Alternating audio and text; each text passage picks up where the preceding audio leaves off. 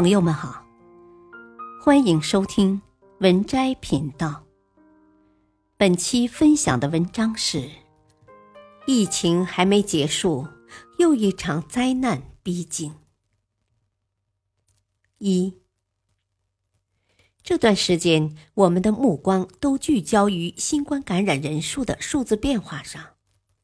一条被埋没的热搜，却引起了我们的注意。多名气象学家观测发现，南北两极同时出现极端高温天气，并且南极此次升温比同期历史平均气温高出近四十度。高出四十度是什么概念？冰山坍塌，海平面上升，并对全球气候变暖带来极大影响。不仅如此，看看近几年消息便可知。对于动物的伤害也是目不忍睹，因为冰川的消融，它们栖息地越来越小。北极熊宝宝只能害怕的蜷缩于妈妈的怀中，母子紧紧相依，它们惶恐不安，手足无措，只能随浮冰漂泊。为了觅食，它们需要游上几千里。尽管擅长游泳，但中途若没有落脚地休息，也会累死在海水里。有些北极熊走投无路，求食的速度赶不上冰川融化的速度，只能背井离乡，在垃圾场里寻找些人类的残渣剩饭。曾经代表着强大力量的北极熊。一夕之间坠落谷底，成为流浪汉。大家或许不了解的是，非洲对全球变暖的贡献最小，但受其影响最大。去年其降雨量较往年减少百分之七十，干旱现象一直持续。六只寻找水源的长颈鹿，本在期待希望，最终却渴死在向阳路上。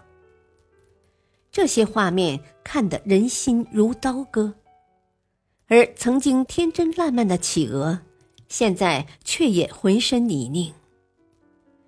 原本静美的两极之地，如今变得满目疮痍。由于海水面积不断缩小，数十万海象只能被迫挤在一片海滩，它们也难逃厄运，甚至浴血拼搏，互相厮杀。为了生存，他们只能受尽历史的折磨，向悬崖上爬去。有一些在饥饿觅食途中跌落悬崖，从万丈深渊摔下，意味着他们无疑在慢慢的等死。不多久，海岸边即堆满了成百上千只海象的尸体。这一幕幕令人触目惊心。不仅如此，因为气候的变暖，有毒藻类肆意生长，一天之内就有数只海豹误食疯长的毒海藻死亡。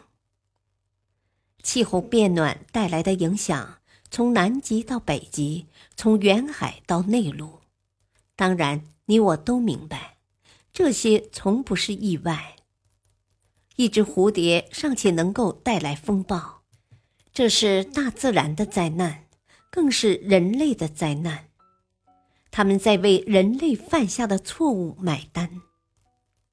二，人们常常将自己周围的环境当做一种免费的商品，任意的糟蹋而不知加以珍惜。曾经美丽的海洋，现在也已是遍体鳞伤。躲得了极地环境的恶劣。躲不过塑料的侵袭，它们被塑料缠身，无法自由游动，弱小无援。另外，全球就有百分之七十五的绿海龟因为误食塑料而死亡。除此之外，还有家园变垃圾场、误食塑料的象群。而一头八米长抹香鲸被人打捞上来解剖后发现。他的胃中竟有足足四十四斤的塑料垃圾，还有一个已成型却腐烂的胎儿。可是他们明明什么都没有做错，这样还如何叫人发出“面朝大海，春暖花开”的感叹呢？塑料制品的使用时间或许只有几个小时，甚至几分钟，但是它们自然降解的时间却要十几，甚至是上百年。因为疫情的影响，不仅仅塑料问题，口罩污染也防不胜防，而一些用过的口罩被人随处丢弃，它们流入大海，对人类起到防护作用的口罩。成为海洋生物致命的利器，多么讽刺而又可笑啊！但是人类仿佛才是有着七秒钟的记忆的鱼，终究将那些口号抛之脑后。可是哲学君想说，如果不能帮助到他们，至少能不能不要成为伤害他们的帮凶？看一看。过去存于纪录片中地球的惊艳之美，曾经亚马逊热带雨林植被茂密，绵延着无尽的绿色，而因为人类的肆无忌惮，如今苍夷满目。曾经的珊瑚礁外表美丽，承担着重要的生态角色，而因为全球暖化污染，如今却灿然无色，宛若残骸。曾经的南极雪唯美浪漫，如今却变为南极雪。究其是雪衣藻在作祟，它们也是加速冰山融化的幕后推手。自然在一次次向人类发出警告。也许有人疑惑，这些事情与我相隔甚远，有什么关系呢？但正如电影《流浪地球》中所言。起初没人在意这场灾难，这不过是一场山火，一场旱灾，一个物种的灭绝，一座城市的消失，直到它和每个人息息相关。要知道，世上的万事万物都同处于一片关系网中。三，诚如卢梭所说，大自然不会欺骗我们。欺骗我们的往往是我们自己。幸运的是，越来越多的人正在觉醒行动，电视媒体开始行动，一次次呼吁。在泰国，一则名叫《人类，你为什么不吃塑料袋》讽刺短剧刺痛人心。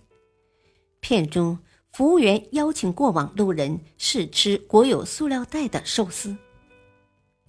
当发现吃进嘴中的食物竟是塑料时，人人愤怒无比，质问着服务生，并吼着：“我们是不能消化塑料袋的。”人类清楚知道这些，而那些生物尚不清楚塑料不可食。我们将塑料随手一扔，动物们又是何其无辜！于是，无数的人组成志愿组织，开始行动。在上海，有这么一群年轻人，约定着每周都去拾取街头的垃圾。许多城市的垃圾会随着风、随着气流，慢慢流浪到森林与海洋，而随手捡起的一片垃圾，也许就拯救了一个小生命。无数人也受到他们的感召，自愿加入环保行动。网友某某说：“住在海南的我，去海边时总能看到海水里漂着塑料袋之类的东西，每次看到都会顺手捡起来丢进垃圾桶。”网友你我他说：“以前没感觉，现在挑选东西都会注重避免过度包装的，而且开始自己准备袋子，避免。”过多消费塑料，其实所谓的环境保护，终究保护的是我们人类自己。有时举手之劳就能带来希望与改变。环保购物，用可循环利用的布袋替代塑料袋。少点外卖，不使用一次性餐具。生活中减少制造垃圾，做好垃圾分类。选择低碳出行，减少汽车尾气。四。雨果曾说道：“大自然是善良的慈母，同时也是冷酷的屠夫。”川渝地区近来的肆虐嚣张的狂风，去年河南侵袭暴雨带来多少伤痛？美加地区的四十至五十度的极端高温，这一切都是大自然向人类发出的危险信号。而每一次灾难的背后，往往早已有着数次的预警，在预示着我们不应再对自然如此放肆。有一句话说得好：“我们不是继承了父辈的地球，而是借用了儿孙的地球。”挑战大自然的权威，最直接的后果终将是自身的毁灭。也许你不乱扔垃圾。